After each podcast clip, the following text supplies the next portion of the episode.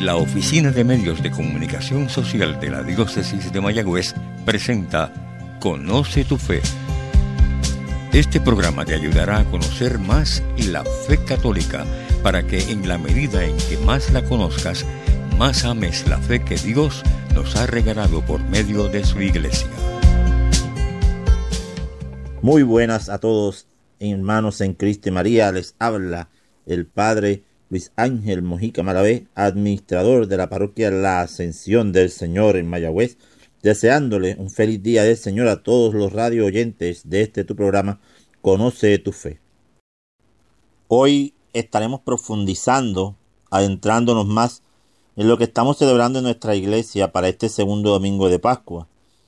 Es importante recalcar que con la celebración dominical de hoy se culmina con la denominada octava de Pascua, a la vez que se le conoce a este domingo como el Domingo de la Divina Misericordia. Pero, ¿de dónde sale todo esto? ¿Qué gracia nos regala el Señor a través de la iglesia hoy? ¿Y qué tenemos que hacer? Todo eso es lo que vamos a estar compartiendo con ustedes, hermanos, en este, en este programa. La celebración del Domingo de la Divina Misericordia tiene lugar en el segundo domingo de Pascua, que parte, ¿no? O se origina más bien en una de las revelaciones privadas hechas por Jesús a Santa Faustina Kowalska, en la que el Señor le decía, y cito, la fiesta de la misericordia ha salido de mis entrañas. Deseo que se celebre solemnemente el primer domingo después de la Pascua de Resurrección. Sea la fiesta de la misericordia. Pida a mi siervo fiel que en aquel día hable al mundo entero de esta gran misericordia mía que quien se acerque este día a la fuente de vida recibirá el perdón total de todas las culpas y de las penas. Este día estarán abiertas las entrañas de mi misericordia. Derramo un mar de gracia sobre las almas que se acerquen al manantial de mi misericordia. Cierro la cita.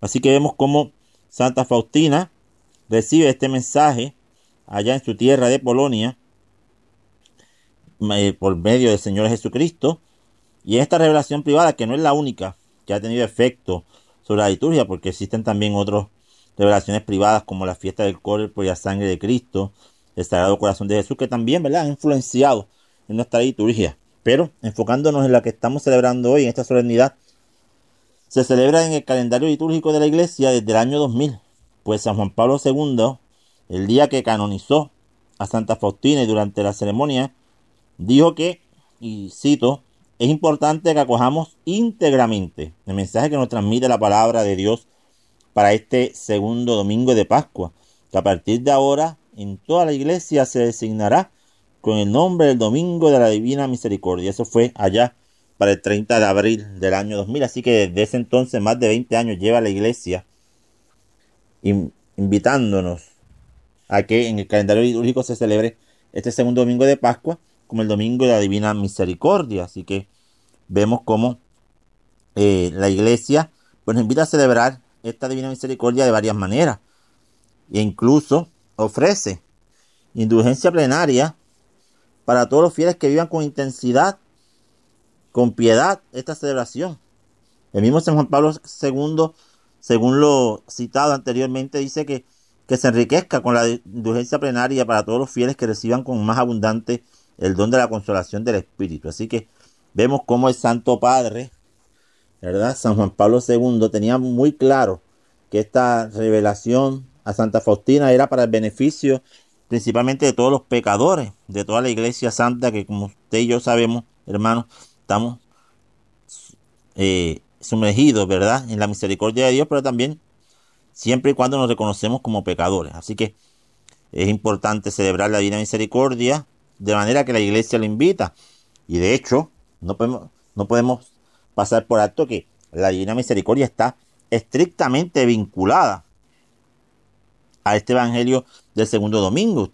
La imagen de la Divina Misericordia representa a Jesús en el momento en el que se aparece a los discípulos en el cenáculo tras su resurrección, cuando les da el poder de perdonar o retener los pecados, como tal como nos dice hoy el Evangelio de San Juan, capítulo 20, los versículos que escuchamos en la Santa Misa del 19 al 31, ¿no? Este pasaje se lee este día porque incluye la aparición de Jesús al apóstol Tomás, al cual invita a tocar sus llagas. Este evento ocurrió el octavo día después de la resurrección, nos deja claro San Juan, primer día de la semana. Y por ello se utiliza esta liturgia de ocho días de la Pascua. Así que es importante tener presente que no es casualidad que este segundo domingo el Señor haya revelado a Santa Faustina que se celebre el Día de Misericordia, que tiene que ver también con el poder que le ha dado a los, sus discípulos y a los sucesores, ¿verdad? Los apóstoles y a nosotros los sacerdotes, el poder perdonar los pecados. Así que también en Juan es muy claro, Jesús le dijo otra vez, la paz esté con ustedes, como el Padre me envió, me envió, así también yo les envío. Dicho esto, sopló sobre ellos el Espíritu y ellos reciban el Espíritu Santo. A quien se le perdone los pecados le quedan perdonados y a quien se lo retengan le quedan retenidos. Así que le dio el poder de atar y desatar.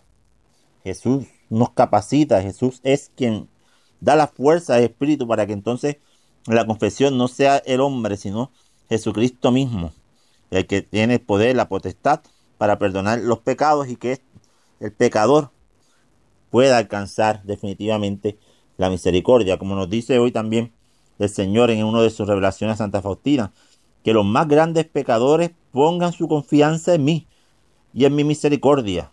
Ellos más que nadie tienen derecho a confiar en el abismo de mi misericordia. Cierro la cita. Así que, capacitados por el Espíritu Santo, a través del sacramento de la confesión, el penitente hoy podría ganar la indulgencia plenaria siempre y cuando ¿verdad? Se, se arrepienta de sus pecados cumpla la penitencia impuesta y sobre todo, ¿verdad? Tenga la rectitud de intención de no volver a pecar, simplemente fiarse más bien de la misericordia que Dios les quiere regalar.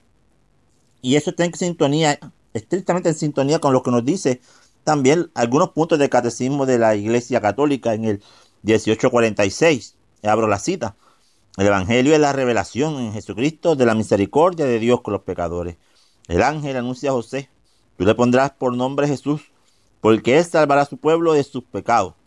Y en la institución de la Eucaristía, sacramento de la redención, Jesús también nos dice, esta es mi sangre de la alianza que va a ser derramada por muchos para remisión de los pecados.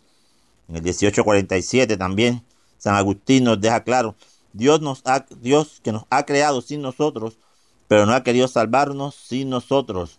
La acogida de su misericordia exige de nosotros la confesión de nuestras faltas. Si decimos no tenemos pecado, nos engañamos y la verdad no está en nosotros. Y si reconocemos nuestros pecados, fiel y justo es Él para perdonarnos los pecados y purificarnos de toda injusticia, nos dice la primera carta de Juan. Mientras que el último punto que estamos hoy del Catecismo, el 1848, San Pablo nos lo deja claro, donde abundó el pecado, sobreabundó la gracia, la misericordia de Dios. Así que, hermanos, el catecismo es claro, el Señor también. Hay que aprovechar la misericordia y la manera correcta de aprovechar la misericordia es pidiendo perdón por los pecados, arrepintiendo de nuestros actos, de nuestras faltas, de nuestra dejadez, de nuestra ofensa a Dios. ¿Y cómo se practica la misericordia después de haber confesado mis pecados? Pues mira, el Señor es claro también y nos dice que hay distintas maneras. La acción, la palabra y la oración. Tres formas que están contenidas a plenitud de la misericordia y el testimonio del amor hacia Él. Así que la iglesia nos invita a eso, a definitivamente poder nosotros también participar de la misericordia de Dios. Y como todo acto de piedad también, como toda devoción, tiene sus, sus oraciones particulares. Y el que se relaciona, la devoción que se relaciona con la divina misericordia, es rezo de la coronilla, como se le conoce. Algunos hermanos la habrán escuchado, más seguro que tú y yo lo hemos escuchado en, otras ocasiones, pero para aquellos que todavía tienen duda cómo se reza, pues mira, al comienzo se reza un Padre Nuestro, un Ave María, el Credo y un Gloria.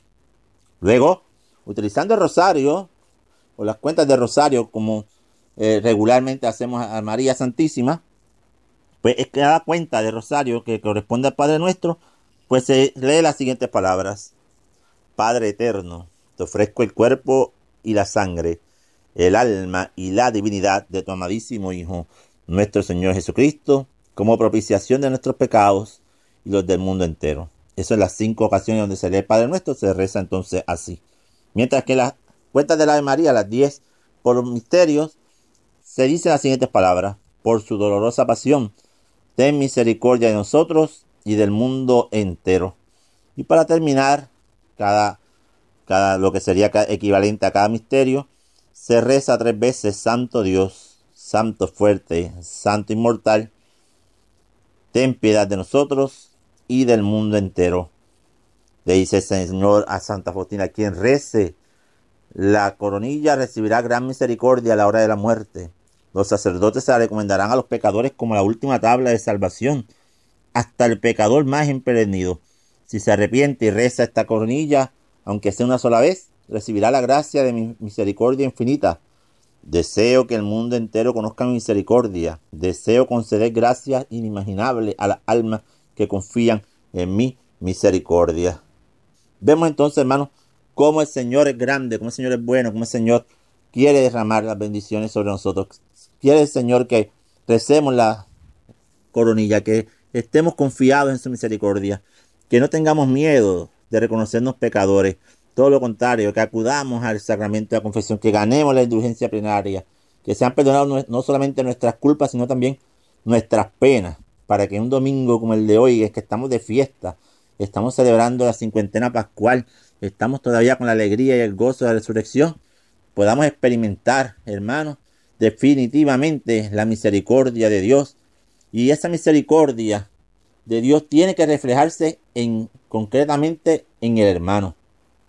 Si queremos acoger o ser recibidores, receptores más bien de esa misericordia de Dios, ofrece misericordia. Sé misericordioso como el Padre. Ama, elige las obras que vas a hacer durante el día de hoy, las obras de misericordia, las obras espirituales, las obras corporales. Ayuda al enfermo, acompaña al solitario, visita al enfermo, reza por los difuntos. Todas estas obras nos van a ayudar en definitiva a nosotros mismos, para que seamos verdaderos receptores de la misericordia de Dios, para que podamos gozar de las infinitas gracias que el Señor nos quiere derramar en este día a través de su iglesia, ¿no? Así que la fe sin obra, por fuerte que sea, es inútil, le dice el Señor a Santa Faustina. Hija mía, necesito sacrificios hechos por amor, porque solo estos tienen valor para mí. Es grande la deuda del mundo contraída conmigo, la pueden pagar las almas puras con su sacrificio, practicando la misericordia abundante. Así que vemos como el Señor le pide que a las 3 de la tarde ruega por mi misericordia, en especial para los pecadores, y aunque sea por un brevísimo momento, sumérgete en mi pasión, especialmente en el momento de mi agonía. Esta es la hora de la gran misericordia para el mundo entero. Te permitiré penetrar en mi tristeza mortal. En esta hora nada será negado al alma que lo pida por los méritos de mi pasión. Así que vemos como el Señor le pide a Santa Faustina que de ser posible se reza a las 3 de la tarde, a la hora de su agonía, a la hora que el pasado Viernes Santo celebramos los oficios de la pasión de Cristo, se nos pide también que recemos la, el rosario de la Divina Misericordia para que nos podamos disfrutar, podamos ser partícipes de esas abundantes bendiciones que Él nos quiere regalar a través de su iglesia, a través de su devoción, a través sobre todo de su gratísimo corazón que está emanando misericordia, rayos de luz, rayos de esperanza, rayos de amor para ti y para mí. Así que como no puede ser de otra manera, hermano que me escucha. Ve a la iglesia, confiésate que si bien es tiempo, si bien es cierto que la cuaresma es tiempo de penitencia, el tiempo de conversión dura toda la vida. Es Pascua, es alegría, pero para estar alegre hay que estar en gracia, en sintonía con el Señor. Así que quiero terminar, si me lo permite, hermano, haciendo mía las palabras de la divina misericordia de, la coronilla. Señor, ten misericordia de nosotros y del mundo entero. Que el Señor tenga piedad del mundo, que nos regale la paz, que nos regale su amor, que nos regale su gracia, pero sobre todo un corazón semejante al suyo, que solo emane misericordia, obras de buena fe, obras de buena caridad para con los más necesitados. Me despido deseándote abundantes bendiciones en este día. Recuerda que te habló el Padre Luis Ángel Mojica Manabé, administrador de la parroquia La Ascensión del Señor en Mayagüez. Hasta la próxima, hermanos. Conoce tu Fe ha sido un programa presentado por la Oficina de Medios de Comunicación Social de la Diócesis de Mayagüez. Sugerencias o comentarios, favor escribir al apartado 2272 Mayagüez, Puerto Rico 00681